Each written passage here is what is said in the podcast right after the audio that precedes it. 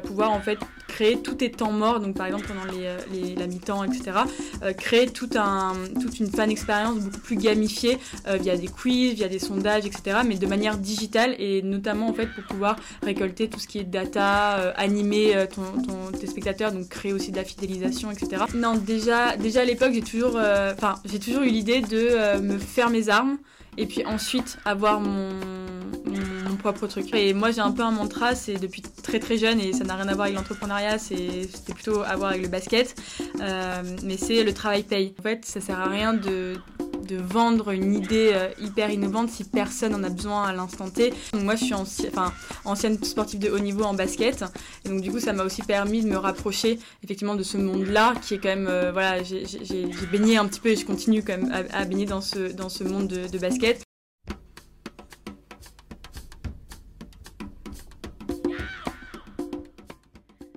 Salut à tous, bienvenue dans Le Grand Bain, le podcast qui donne la parole aux jeunes entrepreneurs. L'idée est de discuter avec des jeunes, mais aussi des moins jeunes, qui se sont lancés dans leur projet entrepreneurial pendant ou à la suite de leurs études. On laisse la parole à nos invités pour nous raconter leurs projets, leurs motivations, mais aussi les difficultés d'entreprendre aussi jeunes.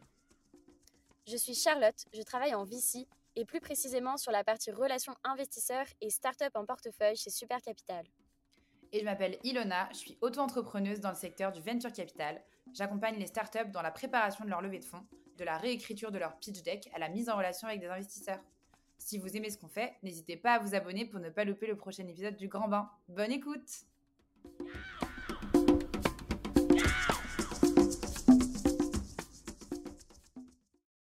Salut Roman, merci d'avoir accepté l'invitation. On est super contente de pouvoir échanger avec toi aujourd'hui.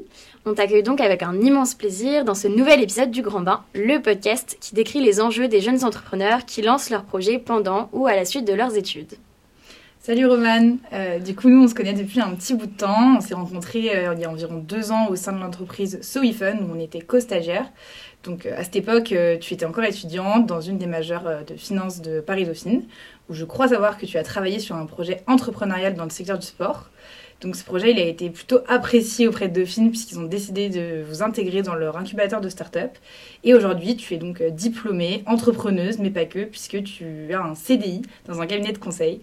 Donc euh, tu vas nous raconter tout ça et commençons par une question plutôt simple puisque tu peux te présenter et nous dire ce que tu fais aujourd'hui.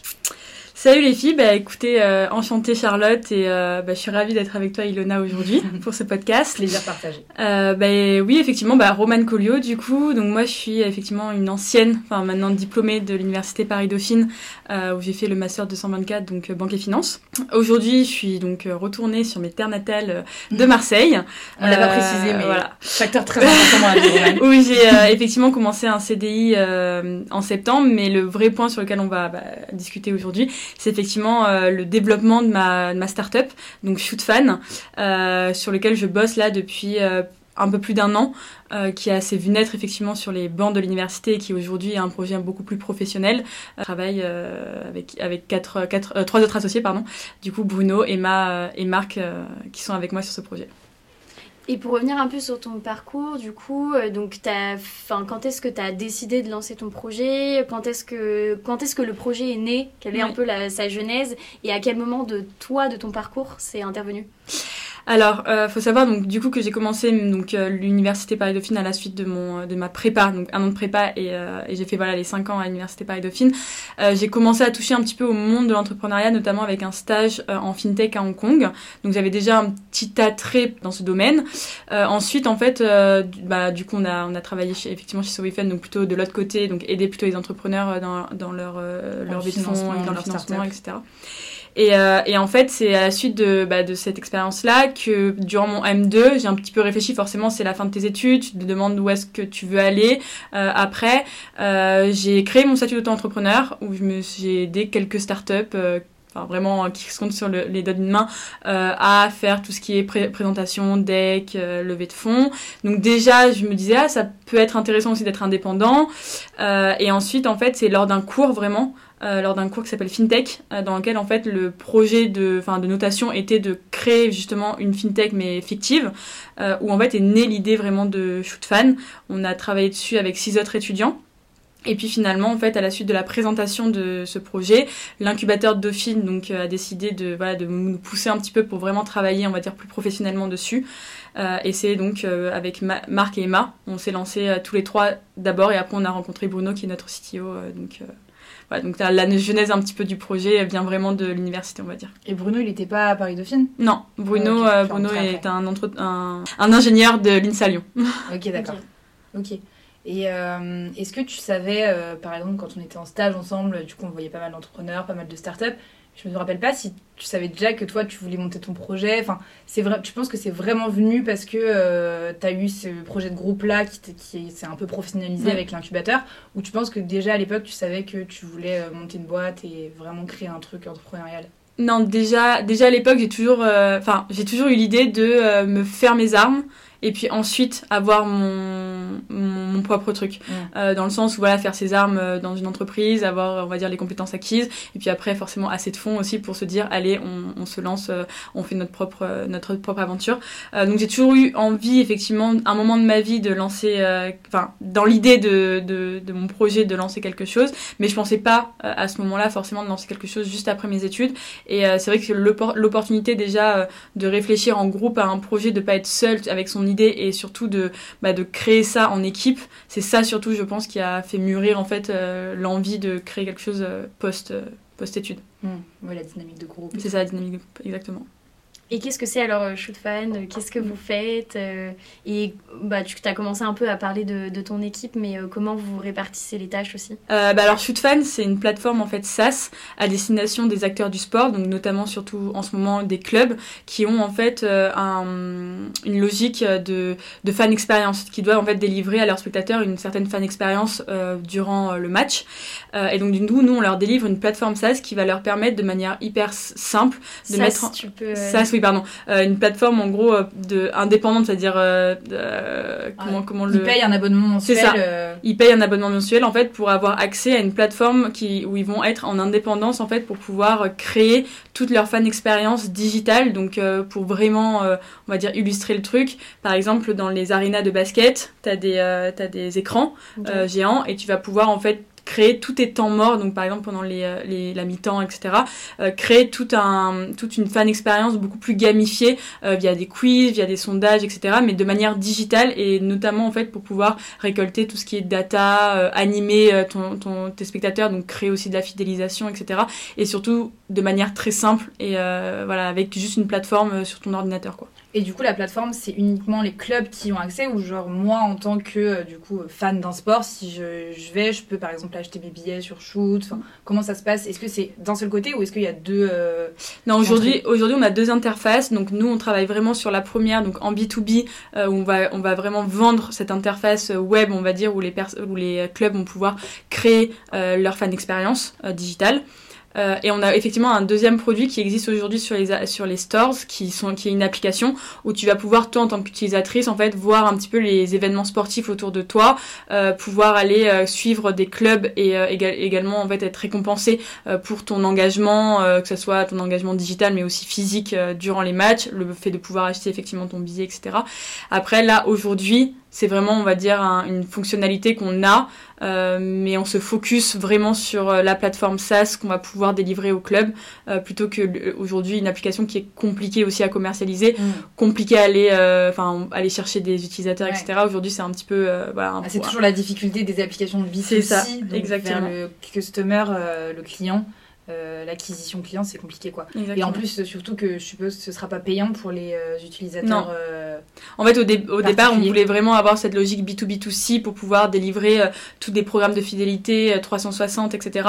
mais c'est vrai que déjà faire télécharger une application à une audience c'est très compliqué mm. Mm. donc euh, on préfère aujourd'hui vraiment se focaliser sur euh, à comment accompagner les acteurs du sport en fait dans la création de leur fan expérience dans la gamification de leur de leur fan, fan expérience euh, plutôt qu'aujourd'hui vraiment se focus sur un outil un petit peu 360 qui c'est c'est aussi dans notre roadmap donc du coup voilà c'est step by step forcément. Donc on préfère vraiment, euh, même dans notre discours, que ce soit plus clair aussi pour les, euh, pour les clients. Donc aujourd'hui, tes clients, c'est majoritairement, bah, des, comme tu dis, en B2B, donc business to Oui. business. Donc c'est des corporates, enfin des clients euh, entreprises. Aujourd'hui, qui est-ce que tu as comme client et comment, comment tu vas aller chercher? Est-ce que c'est toi qui t'en occupe ou alors c'est un de tes associés? Euh, bah, une très bonne question. Aujourd'hui, donc c'est nous qui allons chercher nos clients. Donc on est plutôt dans une logique. Donc comme ça fait moins d'un an que la, société est créée, qu'on travaille sur un MVP et plusieurs euh, POC. Donc euh, les POC, c'est vraiment des preuves de concept.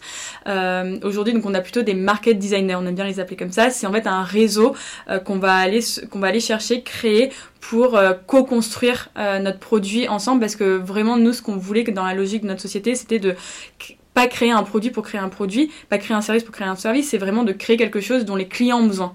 Donc on avait cette logique de vouloir co-construire avec euh, nos futurs clients. Donc aujourd'hui c'est pas, on peut pas les appeler clients parce que c'est que de l'échange de marchandises qu'on fait. Donc on fait pas payer nos, nos services, mais avec nos, euh, donc aujourd'hui on travaille avec cinq clubs professionnels de basket. On a pu faire un- une preuve de concept aussi avec un club de hand en première division.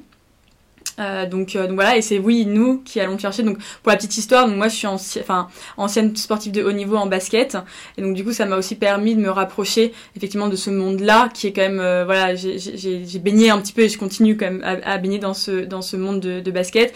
J'ai jamais travaillé dans un club, mais le but c'est voilà, de, de, de créer des synergies, et, et donc euh, du fait de, des relations, euh, de pouvoir aller sur LinkedIn, voilà, euh, parler aussi de la passion finalement, parce que ce qu'il faut que ce soit dans, la- dans un projet entrepreneurial et même dans, dans, dans de comprendre aussi la passion. Enfin, les clients, dès que tu sens qu'il y a quelque chose qui match avec le client, forcément, il, ça sera beaucoup plus facile Mm. de venir euh, discuter, d'argumenter, De de, convaincre de aussi, convaincre, euh. exactement. Et donc aujourd'hui, quand tu parles d'échange de marchandises, ça veut dire quoi Les clubs, qu'est-ce qu'ils te donnent en échange de, euh, de- Ils utilisent la plateforme gratuitement, ils te Ouais. font leur feedback pour que tu puisses euh, le personnaliser pour eux. Enfin, comment ça se passe?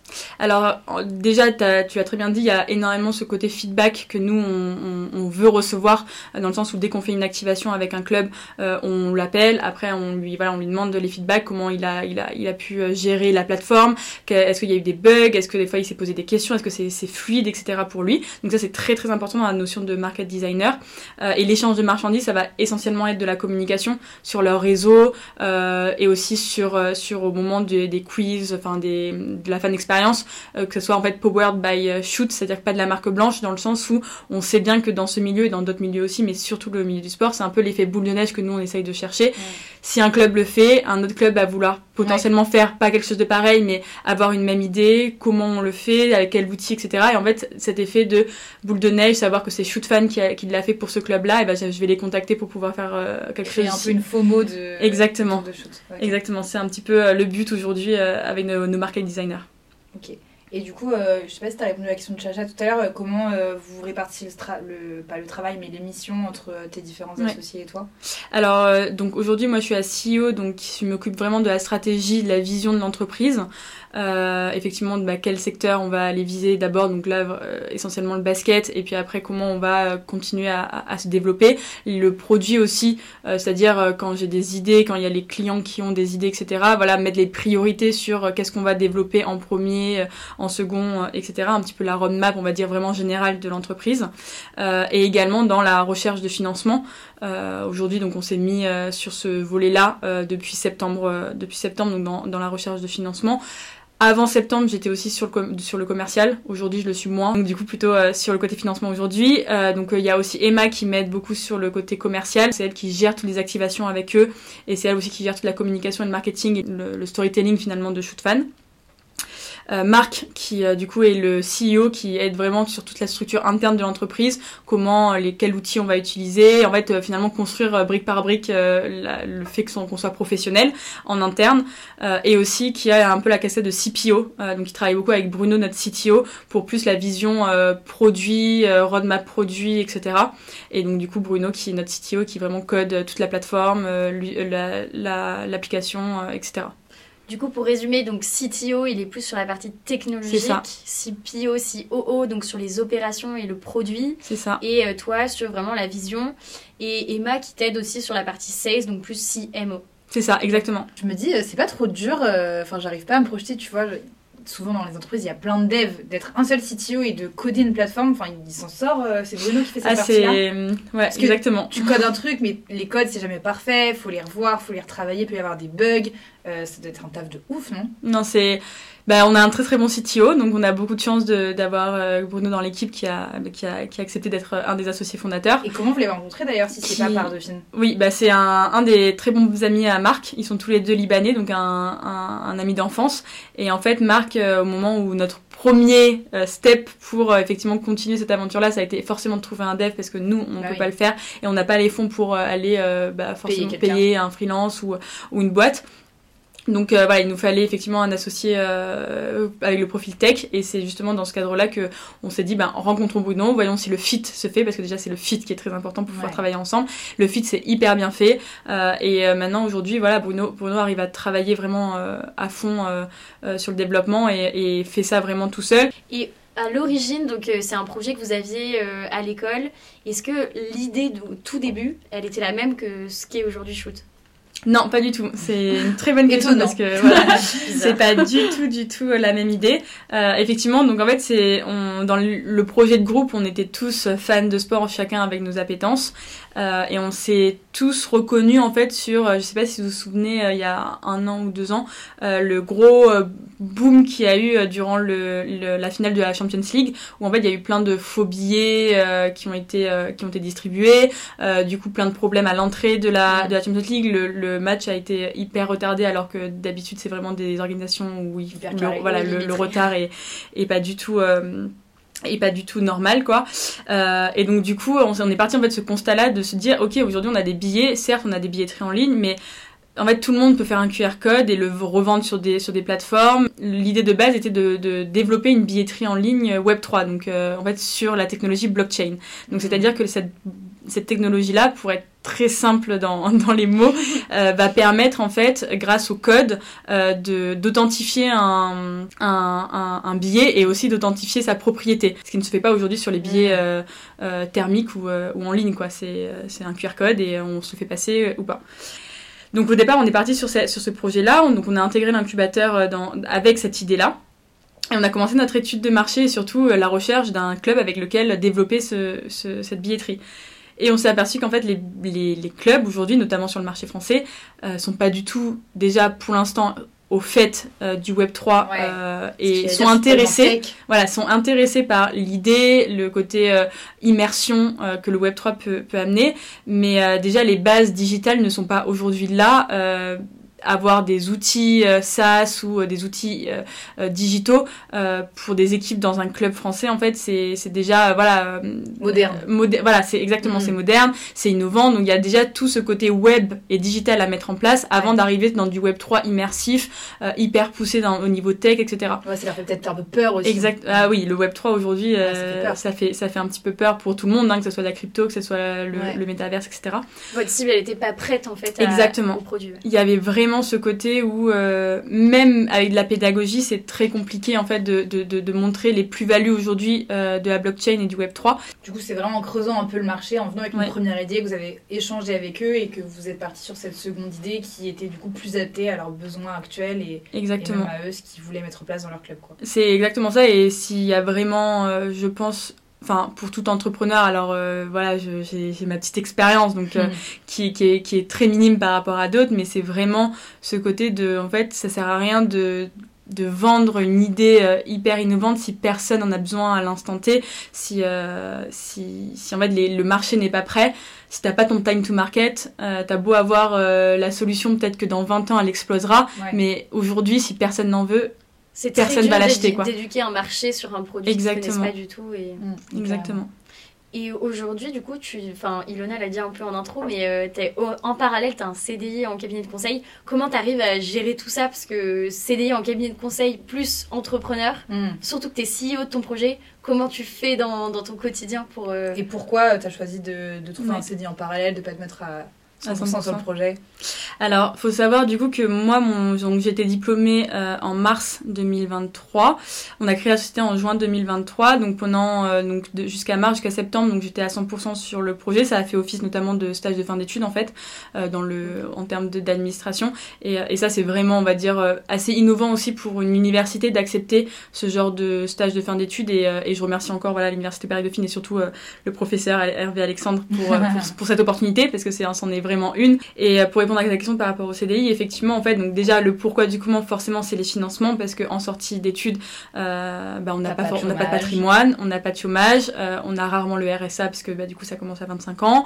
Il y a voilà, hormis les parents qui peuvent aider, bah c'est un peu compliqué de trouver des financements et, euh, et que ce soit pour la boîte ou pour nous-mêmes en fait pour vivre mm. euh, le day to day, c'est un peu plus compliqué. Le deuxième point aussi, c'est le fait en fait de aussi apprendre. C'est-à-dire que je pense que c'est intéressant aussi euh, ce mix de de vie d'entrepreneur qui te fait apprendre, on va dire à une vitesse folle, mm. mais avec tes armes. C'est-à-dire que tu apprends avec tes armes et, euh, et le faire plein d'erreurs, tu vas confronter. C'est ça, c'est en fait c'est en faisant les erreurs que ça va que, que, que tu vas apprendre, etc. Euh, et après, il y a aussi ce côté un peu plafond de verre que tu peux atteindre rapidement euh, si t'as si t'as pas les bonnes personnes qui t'apporte de la connaissance, des compétences, euh, etc. Donc euh, il y a aussi ce côté aller chercher de la compétence en fait, euh, notamment en conseil qui est une bonne école, comment gérer la relation avec un client, tes, tes, process, processer aussi ton entreprise, etc. Tout ça c'est hyper intéressant de l'apprendre pour pouvoir le répliquer aussi dans, ta boîte. Dans ta boîte. Exactement. Et c'est pas trop dur aujourd'hui du coup d'avoir ce rythme de 9h, 18, 19h, 20h en fonction de ta dose de travail et le soir travailler sur ton projet ou le week-end. Enfin, Comment tu t'organises? Bah, J'ai vu qu'il y avait un de vos invités justement où vous disiez que c'était un peu la passion qui était importante. C'est cliché, attention, hein, mais euh, en fait c'est la passion. C'est mm. vraiment ça. C'est qu'en plus là, aujourd'hui, on travaille avec euh, enfin c'est un tout mais on travaille avec des, euh, des clubs de basket.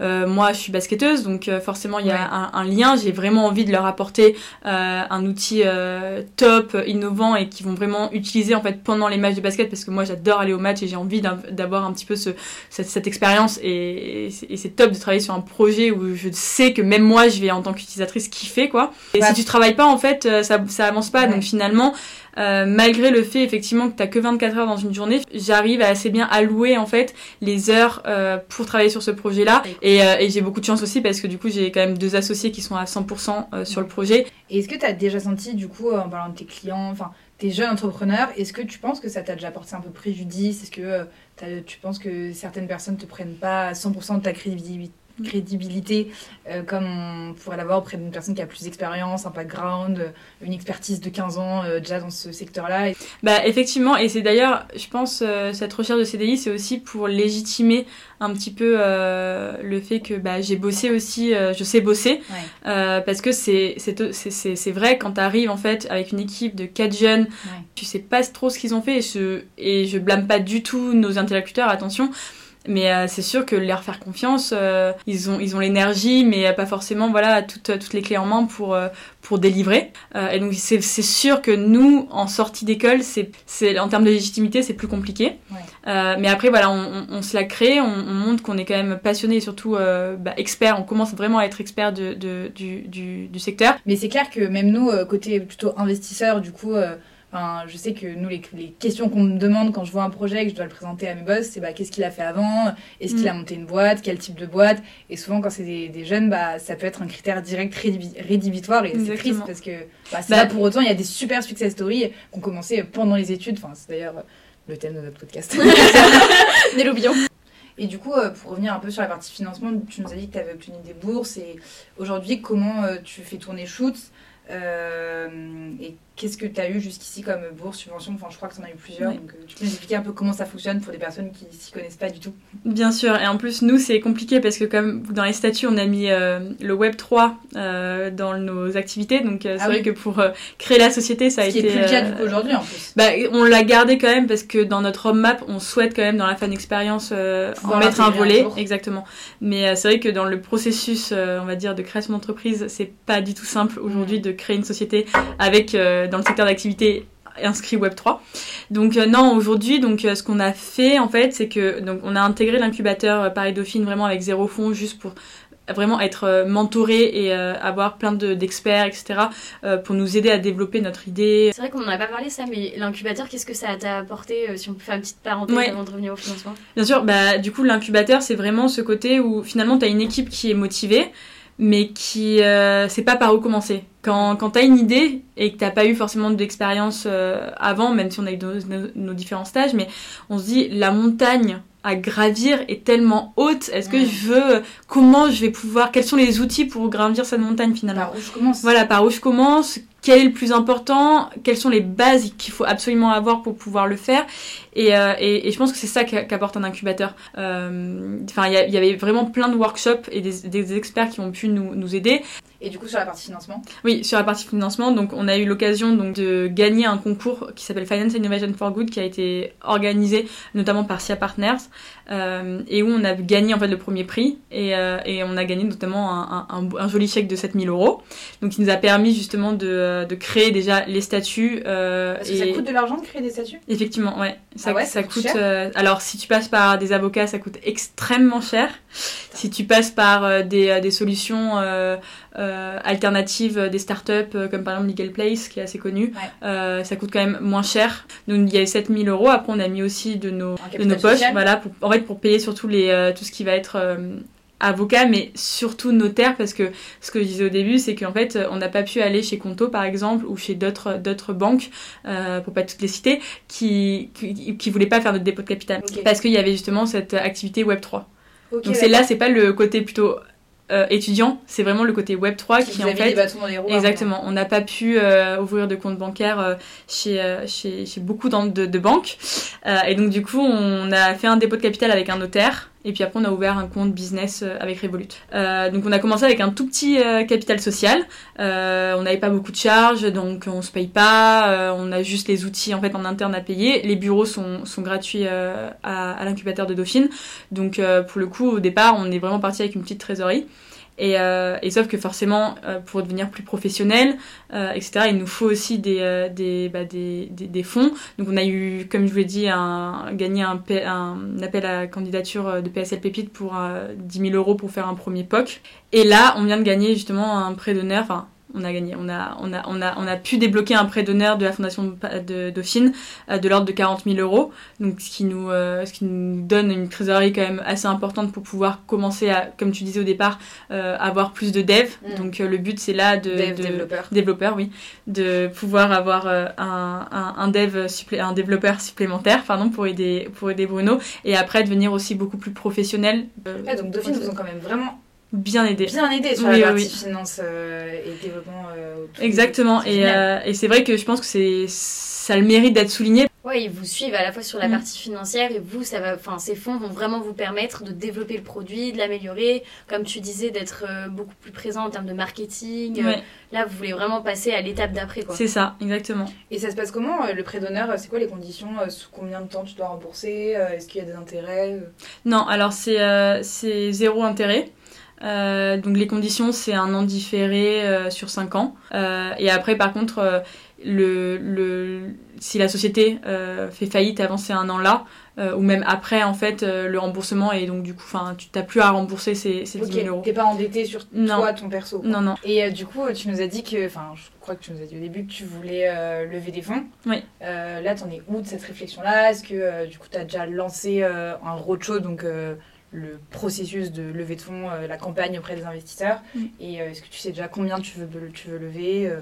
Alors, sur ce point-là, effectivement, donc moi je suis vraiment sur la partie recherche de financement, donc assez large, c'est-à-dire dilutive mais aussi non dilutive, donc c'est-à-dire sans, sans, sans, donner des parts en fait à certains investisseurs.